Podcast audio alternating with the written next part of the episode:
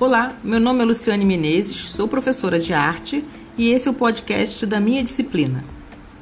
Hoje nós vamos falar sobre Jean-Baptiste Debré, um olhar francês sobre os primórdios do Império Brasileiro, um artigo de Jacques Lenhard. Debré e a produção de uma obra bifrontal. Dom João VI acabava de aceder à coroa ele havia operado uma reviravolta econômica, política e simbólica fundamental. A ex-colônia, fechada a tudo e a todos desde os primórdios da colonização do século XVI, havia aberto seus portos, estabelecido instituições políticas locais e se autoproclamado reino em 1815, num ato que significava uma autonomia em relação a Portugal. É no coração dessa efervescência cultural e política que desembarcam os franceses, entre eles Jean-Baptiste Debré, pintor de história, que se estabelece no Rio de Janeiro em 1816. Na França, nos séculos 17 e 18, a pintura de história era considerada como a forma artística mais ambiciosa e mais perfeita. Ela consistia em representações de temas nobres, provenientes de fontes bíblicas, mitológicas ou históricas, entre elas os eventos contemporâneos de importância nacional. Estes temas, extraídos de fatos ocorridos na Roma Antiga e posteriormente nos eventos recentes da Revolução Francesa e do Império de Napoleão, fizeram de Jacques Louis David o pintor exemplar daquela época. Debré faz parte dessa, dessa tradição. Durante 15 anos, ele fornecerá à corte os retratos e as cenas históricas que glorificavam os monarcas. No estilo neoclássico, herdado de Davi, o pintor representará os diversos eventos marcantes da vida da, da corte brasileira, as figuras importantes e os símbolos que constituem a nova entidade política. Aparentemente, foi ele que desenhou a nova bandeira do Brasil, com as atuais cores verde e amarelo. Fora dessa atividade oficial e do ensino privado, Debré dedicava a maior parte do tempo que lhe sobra a um outro tipo de obra, considerada inferior na hierarquia dos gêneros da pintura, mas que constitui hoje em dia o maior motivo para o seu reconhecimento. Essa outra vertente é totalmente orientada para a representação fiel e documental da vida cotidiana, ou seja, do dia a dia, aquela vivida sobretudo nas ruas do Rio de Janeiro, capital do Império, das primeiras décadas do século XIX. Esta atividade secundária, quase secreta na medida em que o pintor não lhe dá nenhuma publicidade, aparece em todos os aspectos como um exercício de contraponto.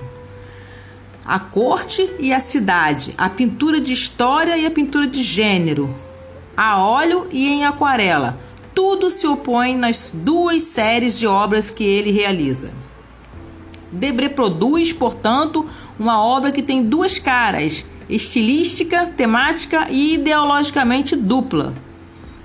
Esta segunda faceta de seu trabalho só será revelada a partir de 1836, quando, de volta à França, ele publica em Paris, entre 1834 e 1839, os três volumes de sua viagem pitoresca e histórica ao Brasil. As condições sociais de sua produção explicam, em grande parte, essa dualidade. De um lado, o pintor de história, cuja competência profissional o rei paga para tornar pública a glória e o esplendor da corte. De outro lado, o filho da revolução, que tem o seu olhar tanto voltado para o povo quanto para a corte, e passa a dar vida ao universo cotidiano e ao espaço desconhecido da rua, por meio dos quais ele destina uma crítica mordaz aos próprios códigos da representação social, que usa também para figurar o universo cortesão. Não se sabe nada sobre a maneira como Debré viveu essa, essa oposição, esse paradoxo. Ele não deixou nenhum testemunho sobre este assunto, mas não devemos nos esquecer que é o mesmo homem, tanto o emigrante em situação precária quanto o amigo do imperador Pedro I, ao lado do qual ele soube encontrar seu lugar. Podemos dizer que em Debré se desenvolvem duas vidas e duas carreiras que desembocam as duas histórias contraditórias. Uma, a primeira história, sobre o sucesso de um pintor que transitava pelo poder na Paris imperial, formado como pintor de história no espírito do neoclassicismo e chefe do ateliê de Davi. Carreira que continuaria no Brasil a serviço do rei Dom João VI e em seguida de Dom Pedro I, quando este último herdasse o trono de seu pai e transformasse o reinado em império. Outra história será a do artista que passa das turbulências da Revolução de 1789, ou seja, a Revolução Francesa, ao consulado republicano, e desde o Império sob o domínio de Napoleão numa Paris em ebulição e que se vê, depois da queda de seu protetor, emigrando para um reinado improvável no fim do mundo, imerso em um país escravocrata, recém-saído de um atraso político e cultural particularmente marcante, já que essa colônia portuguesa havia permanecido até 1808 praticamente alijada de influências externas de qualquer ordem por causa do fechamento dos portos a qualquer navio que não fosse português. O Brasil era um mundo extremamente exótico para aquele tipo parisiense que ele foi durante os primeiros 47, 47 anos de vida. Debré fará o retrato dessa sociedade aos seus olhos radicalmente clivada, feita por portugueses arcaicos e preguiçosos. Estes são seus termos, seus termos, e repleta de escravos negros explorados. Porém, a longa área de mestiços com os quais eles formam a parte sem dúvida, essas duas histórias contêm cada uma delas parte da verdade que é delicada de distinguir do mito. Elas constituem o aspecto produtivo de uma obra que é, pelos acasos da história, colocada exatamente na fronteira entre dois mundos. Sobre a produção artística de Debré, é necessário distinguir não apenas as modalidades da inserção profissional de um pintor de história, mas também a natureza do trabalho documental que ele realiza particularmente no plano da imagem, e que extravasa, evidentemente, para a natureza e a qualidade do seu trabalho. Contrariamente aos outros viajantes, ele não percorre as grandes plantações do Nordeste escravocrata, nem a mítica Amazônia, nem o Mato, nem o Mato Grosso suas florestas densas. Então, de onde retira as informações sobre os tipos e as etnias indígenas, seus modos de vida, suas indumentárias, seus jogos e seus costumes? É evidente que ele toma emprestado da literatura existente, tanto para as informações que farão parte do seu texto, quanto para os desenhos e aquarelas que fará sobre os bororos e outros, a exemplo dos Nambiquara. Desse ponto de vista, Debré está com um atraso de mais de 40 anos sobre a ética e a prática científica dos viajantes, incluindo Cook, Bougainville e, sobretudo, La Perouse, cujas exigências de precisão etnográfica, técnica e científica não fariam feio num livro de antropologia contemporânea. Debré faz das populações autóctones um retrato de segunda mão. Essa atitude negligente tem sem dúvida a sua razão de ser no interesse quase exclusivo que Debré dedica à rua e à população carioca. Se ele trata no primeiro volume de sua obra de índios, é unicamente para entrar no modelo que dominava o mercado do livro da época, a viagem pitoresca. Qual editor de viagem pitoresca iria aceitar publicar um livro sobre o Brasil sem índios, sem plumas e sem selvagens? Debré se rende a essa exigência do mercado editorial e é bom lembrar que tal exigência era particularmente florescente nesta época, tanto na França quanto na Inglaterra, durante o meio século corrente. Já haviam sido propostos em torno de 350 relatos desse tipo, tendo o exotismo como atrativo. Apesar dessa precaução, o livro como um todo apresentava para o público da época uma aspereza inegável devido à onipresença dos escravos de origem africana nos volumes 2 e 3, tema pelo qual não havia interesse, exceto para os abolicionistas. É também provável que, graças às boas e antigas relações de Davi, havia estabelecido com o impressor Firmin Didot, Debré tenha conseguido realizar inteiramente o seu ambicioso projeto brasileiro. Dessas circunstâncias deriva uma consequência estética importante. Como Debré não teve contato com as populações que descreve, ele se mostra mais tímido e menos preciso nas suas caracterizações. Ao contrário, ele se recupera na descrição minuciosa dos objetos, testemunhas dessas culturas, trazidos pelos viajantes e que podem ser consultados no Rio de Janeiro. Constatamos que, na falta de uma memória de visu, ele apela a uma memória apreendida, divulgada com certeza complacência na maioria dessas obras, e que poderíamos, com uma só palavra, qualificar de românticas.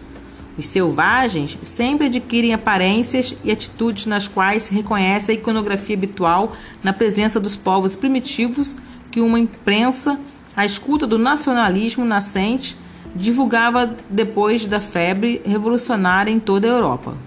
Em todos os lugares, busca-se o típico, que é também exótico e pitoresco. Estes elementos estéticos românticos do primeiro volume de A Viagem Pitoresca e Histórica ao Brasil entram evidentemente em conflito com o padrão artístico neoclássico, que havia alimentado a iconografia solene da epopeia revolucionária, o que produz certo ecletismo nos modos de representação nessa primeira parte de sua obra. Isso chama atenção para as diferentes, as diferenças, digo, com os dois volumes seguintes dedicados à vida cotidiana do Rio de Janeiro. Lá, ao contrário, reina uma perfeita coerência da forma estética, das circunstâncias representadas e do texto explicativo que o acompanha e esclarece. Debré retoma, de certa maneira, o seu ofício de pintor de história, não enfeitava mais como devia fazer para o seu patrão imperial, tão pouco para agradar o seu público amante das viagens pitorescas. Ele desenha e pinta diretamente em frente ao seu objeto, na rua, como se dirá mais tarde, quando os pintores de paisagem saem de seus ateliês para pintar diretamente os motivos de seu interesse. Daí a importância que ganham em seu trabalho os croquis preparatórios, onde ele capta as atitudes e as cores, e o fato de que toda obra preparatória é inteiramente feita em aquarela, técnica da rapidez e do gesto preciso. As páginas dos seus blocos de croquis são bem esclarecedoras sobre essa atenção minuciosa ao detalhe. Num bloco guardado na Biblioteca Nacional de Paris, um dos raros testemunhos brasileiros que ficaram na França, constatamos, em relação aos costumes dos brasileiros, o quanto atentamente o pintor observa a matéria das roupas, couro ou algodão, a composição das cores, as formas de um sapato. Ele nota as diversas marcas no gado que vê passar e fixa em três croquis separados a composição complexa de um boneco seguro na mão de um escravo carregando um saco de café. Os gestos, as técnicas, os rituais são memorizados, bem como as mais os mais ínfimos detalhes que são também objeto de uma descrição textual breve nos cadernos de anotações desenvolvido na sua obra final. De volta ao ateliê, o artista recompõe uma primeira vez os elementos retirados da rua, o que permitiu que Júlio Bandeira e Pedro Correia do Lago, autores do catálogo Razoné da obra brasileira de Debré, falassem em aquarela finalizada, designando por este termo primeiro trabalho de formação do que foi captado ao vivo na rua. Para chegar às litografias finais da viagem pitoresca e histórica ao Brasil, Debré colocará em prática um segundo trabalho de composição. As diferenças entre as aquarelas finalizadas e as pranchas litográficas aparentemente não são relevantes. Elas testemunham, no entanto, uma preocupação de composição cenográfica e têm relação tanto com a organização da palavra do, da página do livro, o jogo entre a imagem principal e as imagens secundárias, quanto a encenação, a própria teatralidade, haja visto o conteúdo informativo da ação representada. Debré tem o maior cuidado em restituir para o seu leitor, espectador, uma verdadeira ação coletiva, um pedaço de vida capturado em uma casa ou na rua. Testemunham o movimento que anima, a maior parte do tempo, os personagens captados, que um que um fotógrafo como Cartier-Bresson teria chamado de o momento decisivo. Debré capta os gestos, ele não deixa escapar as mímicas. A psicologia de seus personagens importa a verdade de seu papel social, de sua contribuição à vida cotidiana do Brasil, tanto quanto as suas vestimentas. É por isso que a aquarela que o pintor maneja com tanta habilidade lhe permite antecipar o que a fotografia obterá com o instantâneo. Não é por acaso que Debré, numa correspondência ao seu aluno e amigo Araújo Porto Alegre, lhe aconselha fervorosamente conceder a esta nova mídia a importância que ela havia imediatamente tomado a seus olhos desde 1842.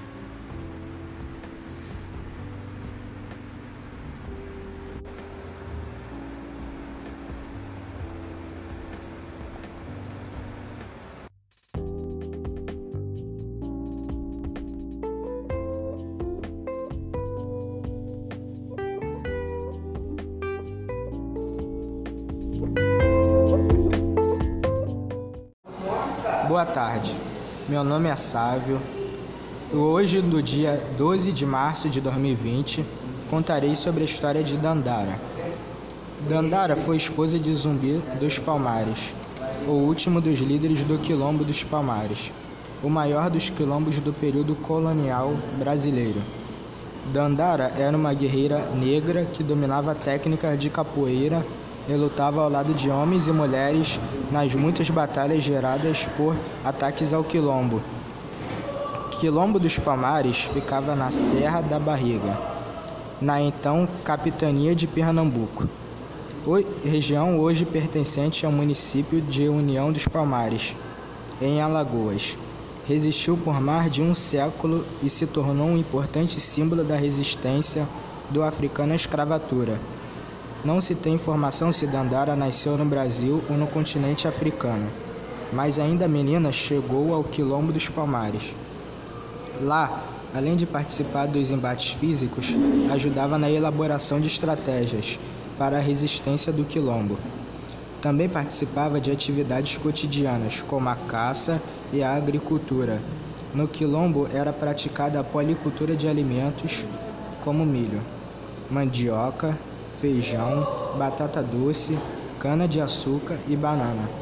Os ataques a Palmares teriam se tornado frequentes a partir de 1630, com a invasão holandesa. Segundo a narrativa em torno de Dandara, ela teria tido importante papel no rompimento do marido com seu antecessor, Ganga Zumba, primeiro grande chefe do Quilombo dos Palmares e tio de Zumbi. Em 1678, Gangazumba assinou um tratado de paz com o governo de Pernambuco. O documento previa que as autoridades libertassem palmarinos que haviam sido feitos prisioneiros em um dos confrontos, e também a liberdade dos nascidos em Palmares, além de permissão para realizar comércio.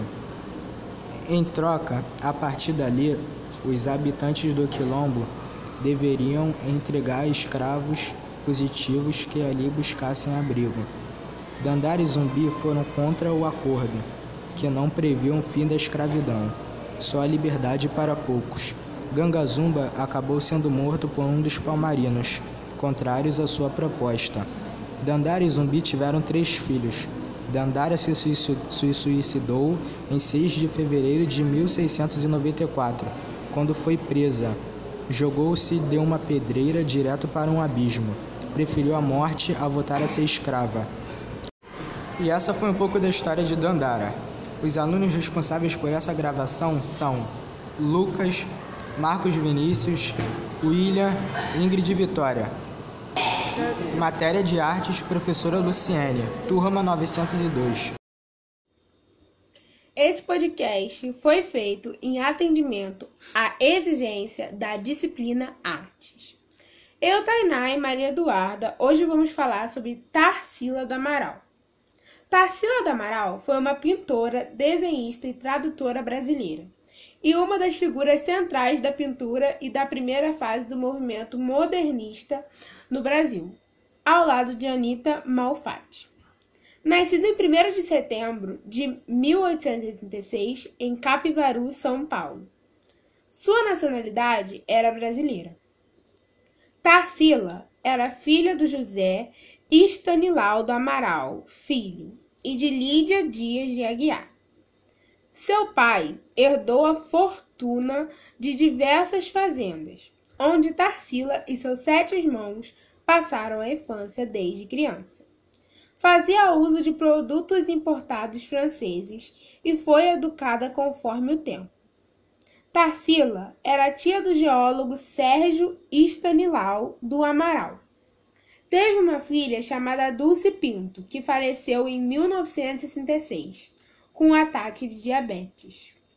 Estudou em São Paulo, em um colégio de freiras, do bairro de Santana, e no Colégio Sion. Completou os estudos em Barcelona, na Espanha.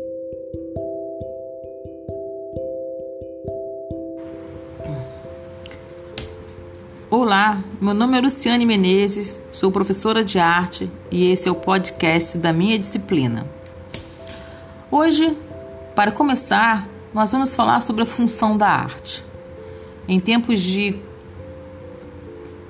quarentena, em que nós temos que ficar em casa, que nós podemos refletir a respeito disso? Qual é a função da arte? Não só na quarentena, mas em todos os tempos.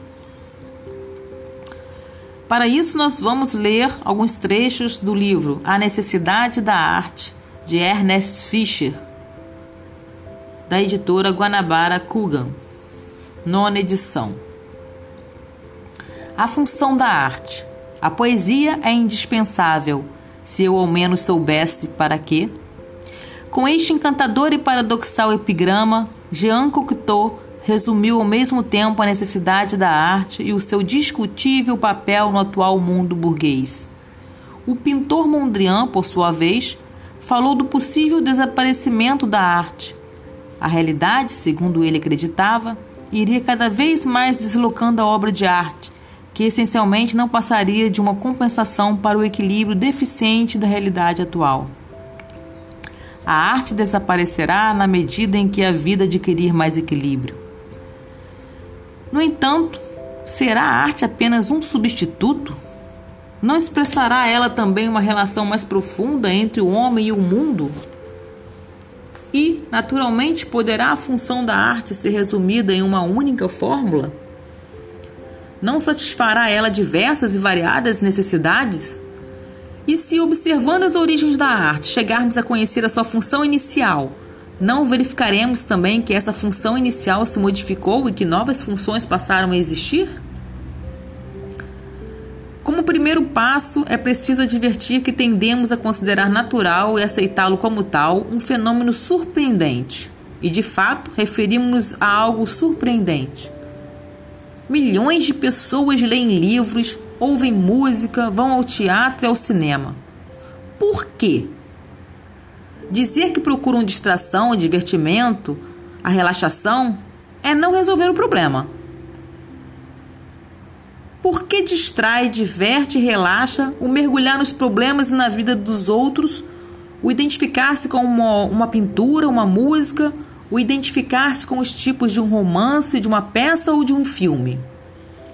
Por que reagimos em face dessas irrealidades como se elas fossem a realidade intensificada?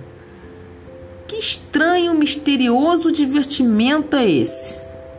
E, se alguém nos responde que almejamos escapar de uma existência insatisfatória para uma existência mais rica, através de uma experiência sem riscos, então uma nova pergunta se apresenta por que nossa própria existência não nos basta?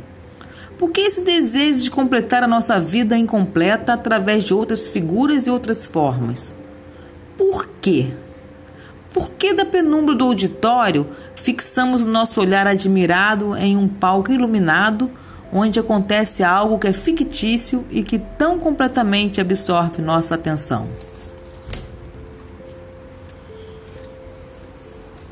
Para isso, temos algumas respostas e alguns questionamentos e deixamos aqui algumas reflexões. Continuando no livro, ele diz assim: Um artista só pode exprimir a experiência daquilo que seu tempo e suas condições sociais têm para oferecer. Por essa razão, a subjetividade de um artista não consiste em que a sua experiência seja fundamentalmente diversa da dos outros homens de seu tempo e de sua classe, mas consiste em que ela seja mais forte, mais consciente e mais concentrada. A experiência do artista precisa apreender as novas relações sociais de maneira a fazer com que outros também venham a tomar consciência delas. Ela precisa dizer, mesmo o mais subjetivo dos artistas trabalha em favor da sociedade.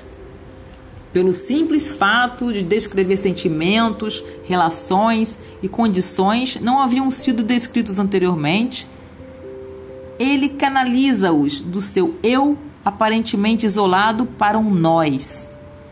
E este nós pode ser reconhecido até na subjetividade transbordante da personalidade de um artista. Esse processo, todavia, nunca é um retorno à primitiva coletividade do passado. Ao contrário, representa um impulso na direção de uma nova comunidade cheia de diferenças e tensões, na qual a voz individual não se perde numa vasta unissonância. Em todo autêntico trabalho de arte, a divisão da realidade humana em individual e coletiva, em singular e universal, é interrompida, porém é mantida como fator a ser incorporado em uma unidade recriada. Só a arte pode fazer todas essas coisas. A arte pode levar o homem de um estado de fragmentação a um estado de ser íntegro, total. Repetindo. Só a arte pode fazer todas essas coisas. A arte pode levar o homem de um estado de fragmentação a um estado de ser íntegro, total. A arte capacita o homem para compreender a realidade e o ajuda não só a suportá-la, como a transformá-la, aumentando-lhe a determinação de torná-la mais humana e mais hospitaleira para a humanidade. A arte, ela própria, é uma realidade social. A sociedade precisa do artista, este supremo feiticeiro, e tem o direito de pedir-lhe que ele seja consciente de sua função social. Tal direito nunca foi discutido numa sociedade em ascensão, ao contrário do que ocorre nas sociedades em decadência. A ambição do artista que se apoderou das ideias e experiências do seu tempo tem sido sempre não só de representar a realidade, como a de plasmá-la.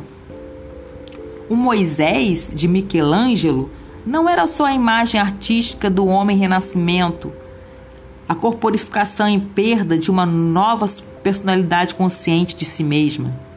Era também um mandamento em pedra dirigido aos contemporâneos de Michelangelo e seus dirigentes é assim que vocês precisam ser. A época em que vivemos o exige. O mundo a cujo nascimento presenciamos o requer. Usualmente, o artista reconhecia uma dupla missão social: aquela que lhe era diretamente imposta pela cidade, pela corporação ou pelo grupo social, e aquela que lhe vinha indiretamente da experiência coletiva por ele assumida, isto é, aquela que lhe vinha de sua própria consciência social.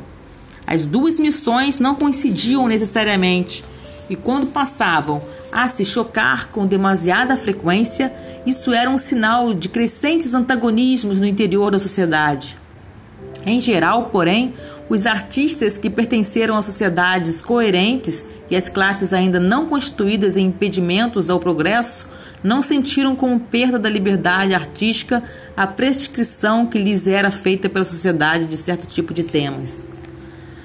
Muito raramente, tais temas foram impostos por caprichos de patrões individuais. Usualmente eram impostos por tendências e tradições profundamente enraizadas no povo. Dado o tema, um artista podia, por seu original domínio do mesmo, expressar a sua individualidade, e, ao mesmo tempo, retratar os novos processos que se realizavam no interior da sociedade. Sua habilidade para captar os traços essenciais do seu tempo e para desvendar as novas realidades era a medida de sua grandeza como artista. Tem sido quase sempre uma característica dos grandes períodos da arte a de que as ideias da classe dominante ou as ideias de uma classe revolucionária em ascensão coincidam com o desenvolvimento das forças produtivas e com as necessidades gerais da sociedade. Em tais períodos de equilíbrio, uma nova e harmoniosa unidade tem parecido haver sido quase alcançada e os interesses de uma determinada classe particular têm parecido ser o interesse comum. O artista, vivendo e trabalhando em um estado de ilusão mágica, prefigurava o nascimento de uma comunidade que tudo abarcaria. Porém, na medida em que o caráter ilusório dessa expectativa se tornou claro, na medida em que a aparente unidade se desintegrou e voltou a explodir o conflito entre as classes, na medida em que as contradições e injustiças da nossa situação se tornaram mais agudas, a situação da arte e dos artistas tornou-se mais difícil e mais problemática. Numa sociedade em decadência, a arte, para ser verdadeira, precisa refletir também a decadência. Mas, a menos que ela queira ser infiel à sua função social, a arte precisa mostrar o mundo como passível de ser mudado e ajudar a mudá-lo.